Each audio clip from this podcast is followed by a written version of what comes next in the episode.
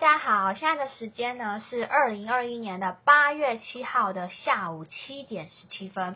那奥运呢加区块链等于什么呢？你能想到还有这种骚操作吗？那我们今天呢就来聊一聊大家最近最关心的冬奥比赛，因为呢这一次奥林匹亚的运动会在我们地球村的日本的东京办比赛，所以呢才会被称为东京奥运。那日前呢我们奥运是我们体育界中规模最高规格也是最大的那个国际赛事，所以大家都知道呢黄赌毒在这个世界上是流量前几名的地方，也像基本上呢，赌呢也算是我们人类的天性。那俗话不是有句话说吗？人潮就是钱潮，所以每当有什么重要的事件呢，就会有人开赌盘。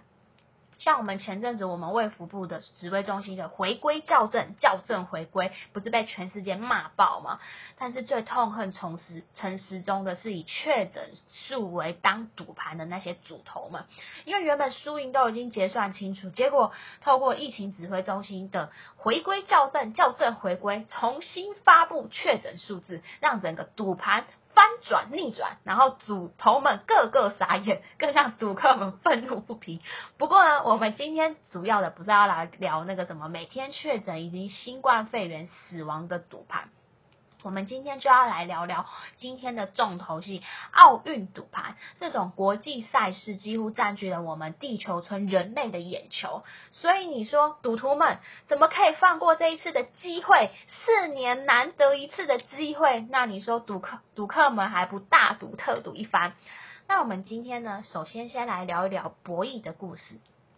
大家应该都知道那个美国的拉斯维加斯吧？如果没有去过，至少应该我们也在电影上看过吧？瞒天过海，对不对？这部电影呢，就是在赌城拍的。像最早的时候的 iPhone 啊，安卓手机还没有兴起的时候，你想要好好的赌一把，要么就去国外的赌场玩，要么就是签那个地下赌盘。那通常去国外玩，你通常可能要有一定的财力去吧，毕竟一趟下来可能就是几百万或者是千万。那如果果呢，你想要那种小额啊、小额小额的下注，通常就是那种地下的。那最有名的应该就是香港的六合彩。如果你们还有印象的话，我记得以前六合彩好像蛮红的。然后亲朋好友几个不是就一起研究那个六合彩的名牌啊，然后呢就开心的去下注了。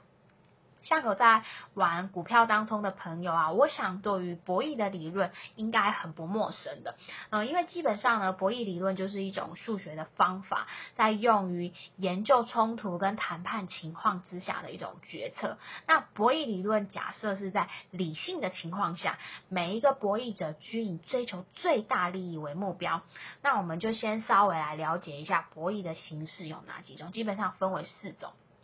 第一种呢，就是两人博弈跟多人博弈；再就是第二种是零和博弈跟非零和博弈。像如果你是每天有在玩当冲的人类，基本上就是属于零和博弈的部分。那些当冲高手啊，比如说像日本的 CIS 等等，基本上他们可能就是长期稳定的获利，就是来自于这个股票的博弈市场里，每一天都有人们稳定的赔钱，所以呢，他们才可以长期稳定的获利。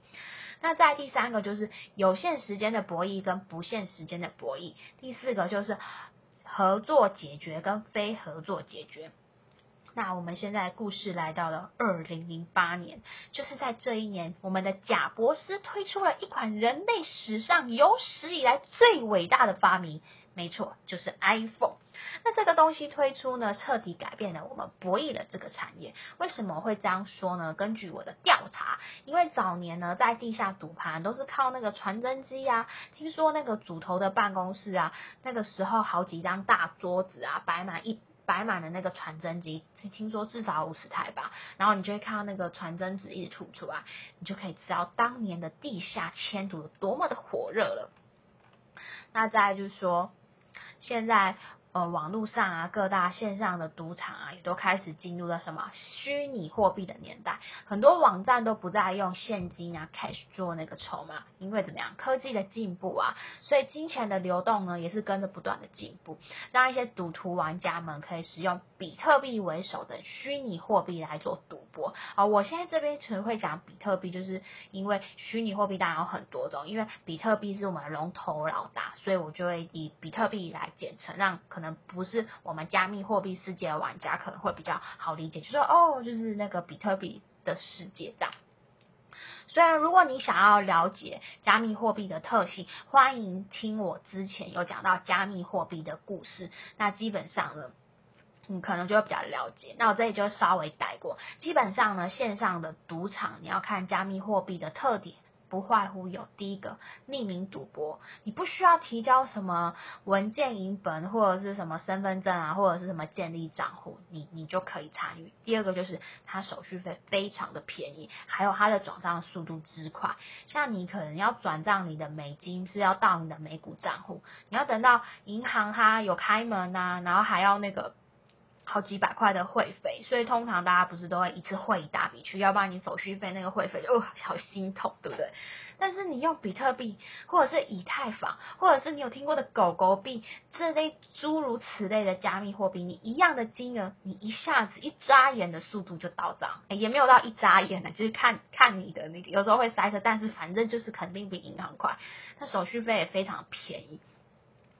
再来第三点，就是因为加密货币大家都是以区块链的技术，它每一笔的交易跟账本都是被记录的，而且没有办法被篡改。如果你想要详细听这一集，欢迎收听我之前的集数，那一集叫做“抱歉了零零五零”，我真的需要那个比特币那一集。所以呢，这就是会让赌客更安心，不会让庄家呢有机会可能的偷偷的黑箱作业，那就是不按当初的规定好的那个规格这样。在第四点就是，他们会将那个区块链的特性引入博弈中，以及以太坊为首的智能合约，它的分散式账本的技能、直技术，直接把规则通通都写在那个定在智能合约中，所以谁也没有办法去篡改它的技术，让赌客们自动从那个收益获得分红的这样系统。像有一些 DeFi 的池子里，呃，DeFi 就是 DeFi，我之前几书好像讲过，反正它也是有类似。这样的功能，比如说像币安链的 PancakeSwap 或者是 Pull Together 这些平台呢，我有空再分别介绍一下他们怎么玩以及它的原理。好，只是这里有讲到，大概带到。那基本上呢，博弈的市场呢，不仅可以让我们用户针对任何东西就可以下注，包括从天气啊、运动赛事啊，甚至是选举集体下注所产生的数据，相对来说可针对的事件跟结果进行比较准的。预测，比如说可能比较复杂的预测模型啊，可能就是采用神经网络来挖掘过滤数据，让代币的持有者创造出更高的准确，并有正确收益这样。那我们现在就来聊一聊，说像我今年啊，就发现一则新闻，在 TVBS 二零二一年的七月二十八号晚上八点三十四分的新闻，就是东京奥运开打，有的赌博集团看准这波热潮，架站网站找民众下注，其中便以团体的球类赛事最为大众，中华队可能夺牌的项目像是。桌球啊，羽球啊，似乎都开盘，而且他为了躲避我们警察杯杯的稽查，特别把那个赌博的机房设置在我们新北市一栋老旧的公寓里。然后呢，被警察破获的时候，警警察杯杯出出估赌资高达十亿元，然后里面呢有超过了一百只手机堆在那个地板上，然后电脑主机大概有五十台。这个地方，哇哦，原来就是赌博网站的总部啊！看到这新闻呢，我心里就想说，嗯，这位大哥，你可能没有跟上时代的进步哦，从那个区块链下啊，没有啦，开玩笑。犯法是不对的行为，还是会被警察被被抓去关的。然后呢，再来我就爬文看到，只跟大概两年前新闻，在动区的新闻，在二零一九年的四月四号，他那个标题是猜总统拿奖金哦，台湾刑事局破获 E O 为 S 为赌注的二零二零年总统。赌博 D App，呃，EOS 是一个那个虚拟货币。那这一起新闻呢，是我们国内就是台湾国内首件算是以区块链赌博为网站、虚拟货币为赌注的。一个事件，那首先呢，就是这个人，这位仁兄呢，他是以一款建立在 EOS 区块链智能合约上的去中心化应用程式，用这个呢区块链的原生密码的 EOS 做下赌注，参与区块链的那个网络的所有使用者，所有的村民，人类都可以参加下注以后呢，期待就是因为他是二零一九年，他的明年一月就是二零二零年的一月选举。结束后确定，嗯，谁是总统大选？那呢，他投注胜选的玩家就可以从累积的奖金去获得他的虚拟代币，就是 EOS 作为报酬。那这些的过程呢，通通都是由智能合约自动的执行。哎，奇怪，你看这位仁兄这么聪明，那这位聪明的仁兄他怎么会被发现呢？哦，原来他白痴的地方是啊，没有啊，原来他就是利用 PTT 啊、脸书啊、赖通讯软体去邀请乡民。上网下注，然后被我们的侦查队，就是网络巡逻的贝贝，哦，脏到就说，哦，这个区块链赌博网站上面候选人名单有蔡英文、柯文哲、赖清德啊、朱立伦、韩国瑜，然后什么郭台铭，还有那个中国的领导人习近平，哇！这真是不得了，就是非常多人。那里面它这些这款 D App 中呢，它的玩家必须要下载 Star Scatter 或者是 Token Pocket 的密码货币钱包，然后绑定他们 EOS 的这个主网地址，用这些钱包内的去中心化 App D App 进入到那个网站才可以下注。那全站投注的金额是七十趴作为赢家的奖金，然后二十趴是分红的奖金，然后五趴就是限时抢。够那个 EOS 定额的奖金，五趴就是这位仁兄架设这个网站的费用。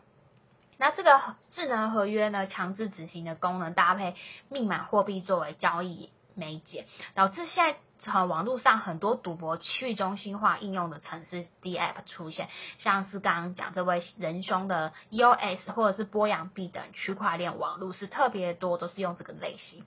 不过，因为这个仁兄呢，他赌的是二零二零年总统大学议题，这个是很敏感。最终，他可以依我们国家的法律是《总统、副总统选举罢免法》或者是《公职人员选举罢免法》的影响选选举的结果来侦办。